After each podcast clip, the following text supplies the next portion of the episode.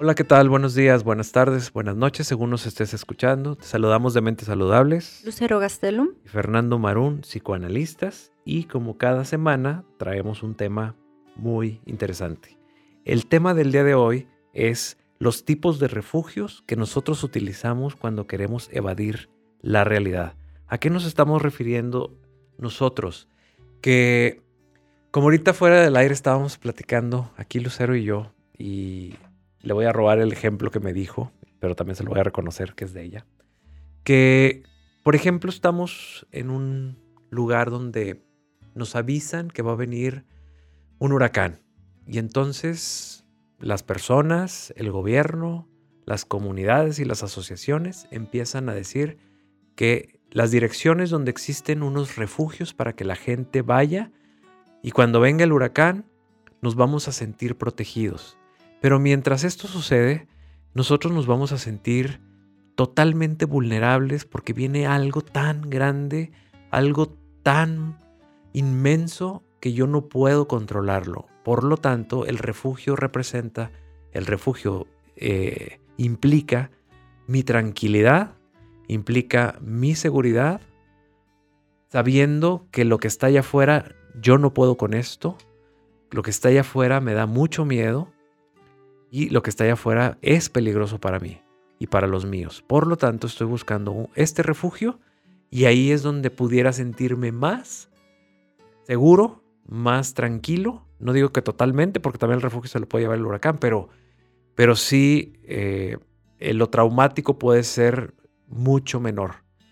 Pero nosotros, usando esta analogía, nosotros también, cuando en la vida vienen estos huracanes, emocionales, intelectuales, eh, racionales, familiares, emocionales y de todo. Y que los percibimos como si fueran huracanes en los cuales llevan estas características que acabo de mencionar.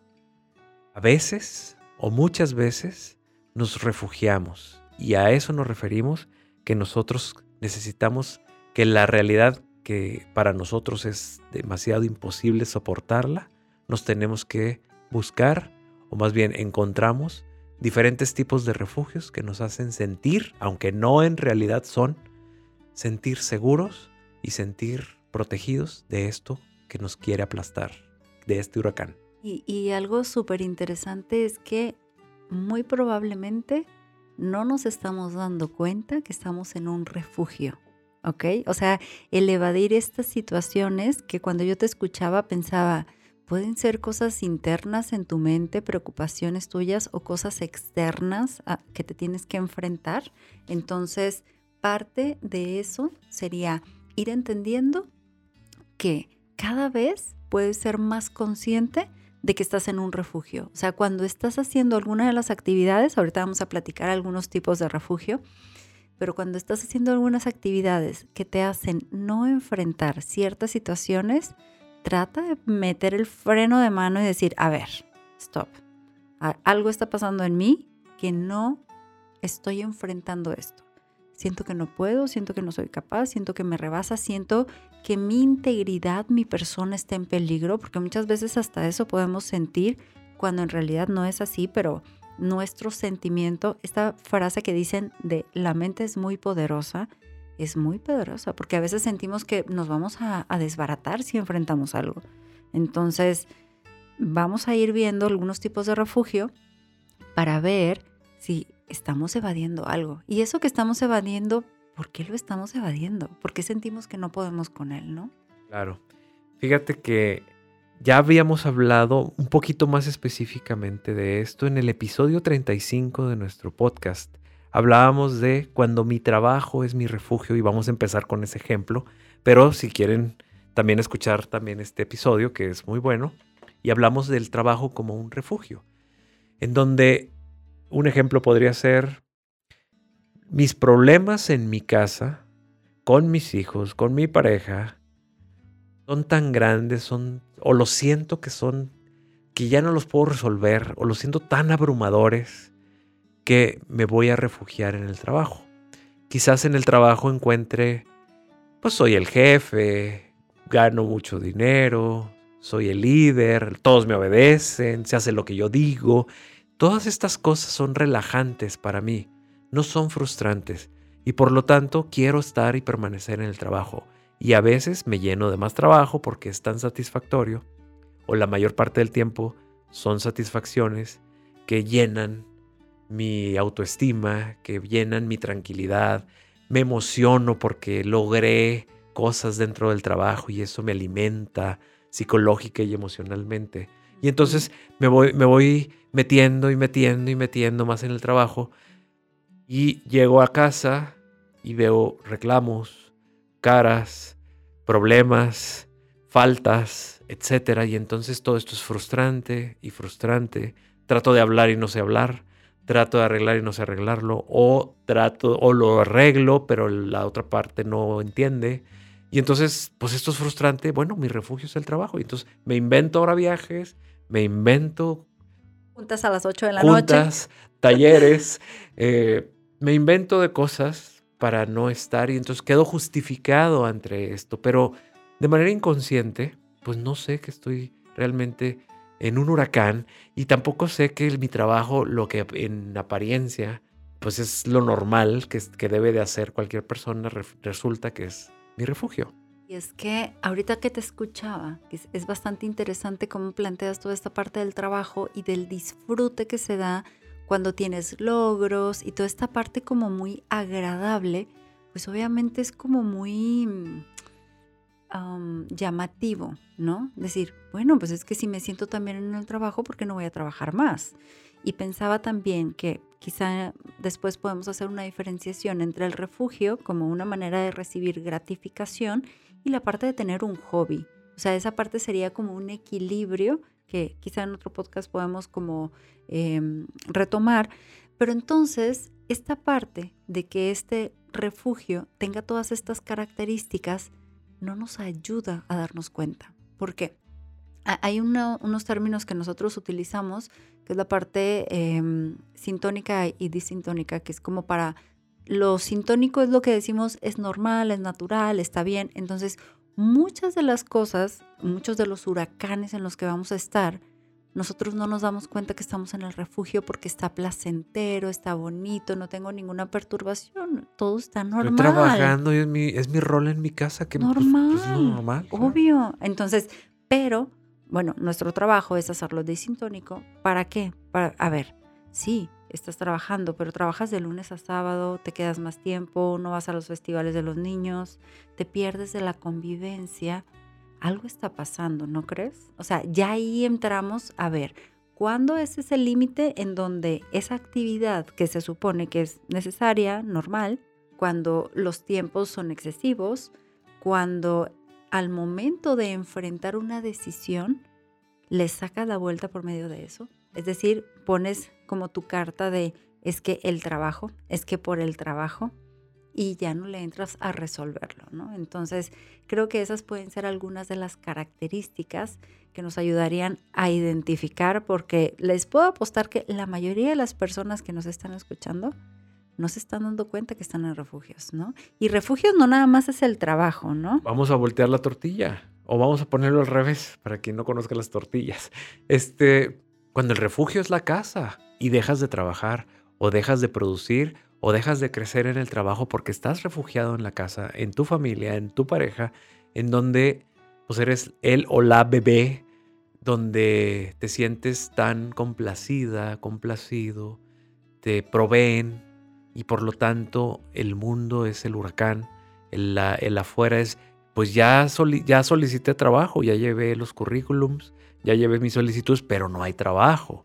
Entonces es esta, esta parte donde también queda justificado esta comodidad y este placer de estar en casa, de estar en la pareja que me aguanta, estar en pareja que soporta, que provee y que me tiene y que me tengo cómodamente como bebé, feliz, que me estén proveyendo y resulta que ese es mi refugio y la incapacidad de poder salir a la calle y, y enfrentarte a la vida y ahí también vemos limitaciones sociales. O sea, hay gente que pues no sale con las amigas por, pues, por no descuidar a los hijos. Tampoco les estoy diciendo que se salgan con las amigas y descuiden a los hijos, ¿ok? No, no, no, no. Pero sí es importante ir teniendo un equilibrio, que si te quedas en casa para cuidar a los niños, que puedas tener un equilibrio en diferentes áreas y que no te enfoques 100% a eso, porque si tú estás 100% en algo, quiere decir que las demás áreas a ti te están dando miedo. O sea, te está dando miedo interactuar, exponerte, y eso ya sería un foquito rojo a trabajar, ¿no? O sea, es parte de, la vida. Claro. Otro refugio, eh, explicación creo que no, no, tiene, no necesita tanta. Por ejemplo, las drogas. Eh, la droga es como un escape donde la persona puede sentirse tranquila mientras la sustancia está haciendo efecto. Y ya más adelante, pues obviamente el cerebro se lo va a pedir como una adicción. Y pues ya se fue por ese camino. Entonces eh, ya se fue por el lado de la adicción. Y no siempre va a ser por refugio, pero ya va a ser por placer o ya va a ser por porque lo necesita. Otra sería, bueno, una adicción al juego, de estar eh, fantaseando cosas mejor, que utilice, que utilice una máquina mi mente para fantasear cosas con dibujos animados y cosas que me dan cierta alegría, pero es de afuera hacia adentro. Entonces yo no tengo que hacer absolutamente nada más que aplastar un botón y por lo tanto este, se aparece con ese botón miles de fantasías instantáneas en las cuales me lleva a, alucinar casi casi. O sea, me lleva a pensar, a fantasear tantas cosas que pues, obviamente te, come de, la realidad. Y ahorita que hablabas de, esta, de estos juegos, ¿no? En los casinos y todo eso, pensaba que hay gente que también se mete tanto en los libros que deja de lado su vida y entonces pueden ser novelas o puede ser teoría o puede ser ciencia. O maestrías y doctorados y todo. Ajá, de lo que tú quieras, pero en la parte intelectual se meten tanto y empiezan a ver eso como una realidad, pero su vida real no está. O sea, se meten en otra vida y viven esa otra vida y el tiempo pasa y en algún momento las facturas van a llegar, ¿no? De su vida real. ¿Por qué? Porque pasaron tantos años y entonces pues no ve a sus hijos o pasaron tantos años y no tiene pareja, o pasaron tantos años y no tiene amigos, porque estaba sumida en la parte intelectual, ¿no? O en la parte de la fantasía o en la parte de, de los libros al final del día, ¿no? Claro, y como decía Jacques Lacan, lo que se gana de un lado se pierde del otro. Si una persona utiliza un refugio, se está perdiendo de lo otro. Si una persona, su refugio es el trabajo, los libros, las drogas, el casino, eh, los amigos, el alcohol, todo. La comida, la comida se está perdiendo de todo el resto de las cosas porque no se puede estar en dos lados al mismo tiempo. O estás en un lado o estás en el otro. El equilibrio tiene que ver, bueno, el refugio estamos hablando de un desequilibrio, que como es refugio y el huracán es tan fuerte, pues trato de permanecer más tiempo y con más intensidad dentro del refugio. Y por lo tanto, pues lo que yo considero un huracán lo voy a descuidar porque no voy a estar ahí el mayor tiempo posible, ni tampoco mi energía va a estar ahí, ni tampoco voy a estar atento a lo que está pasando ahí. Por lo tanto, se descuida. Es como ponemos estos ejemplos. Quien permanece en las drogas, pues no está ni con su pareja, ni en su trabajo, ni en nada. Está en otro lugar. Quien está en los libros pues no está con su pareja, no está con su familia, no está equilibrando. Ahora, con esto tampoco decimos que no tengan hobbies o que no tengan recreaciones, pero aquí la parte o la palabra, o que no trabajen, no, no, no. Eh, aquí la palabra clave sería el equilibrio, o sea, tener eso medido y atenderlo de afuera. Y otro refugio que se me había pasado y que lo tenemos a la mano es el celular. Así es. Totalmente. O sea, ¿cuántas personas no estamos a lo mejor en una reunión social y la angustia social nos hace agarrar el teléfono y aquí me refugio y hago como que estoy ocupada y entonces ya no convivo. o dejo de trabajar por estar en el celular. Y otro, fíjate, importantísimo, un refugio puede ser el gimnasio, el deporte. El deporte es sanísimo, el deporte es buenísimo, pero también hay personas que se refugian en esto y no paran hasta que enferman y ahorita que decías del gimnasio, también las personas que hacen hikes o que suben montañas, senderismo y que a lo mejor de lunes a viernes están en su casa, pero todo el fin de semana se van y se van a acampar y se van a los cerros y pues ya no ven a la familia, ¿no? Entonces, fiu. Parte de eso es como lo que los salva. O las personas que también viajan demasiado. O sea, es como vamos a ir teniendo un equilibrio. Claro que es buenísimo viajar, conocer, disfrutar, pero también si es en exceso, ¿qué es lo que está pasando? ¿De qué estás huyendo?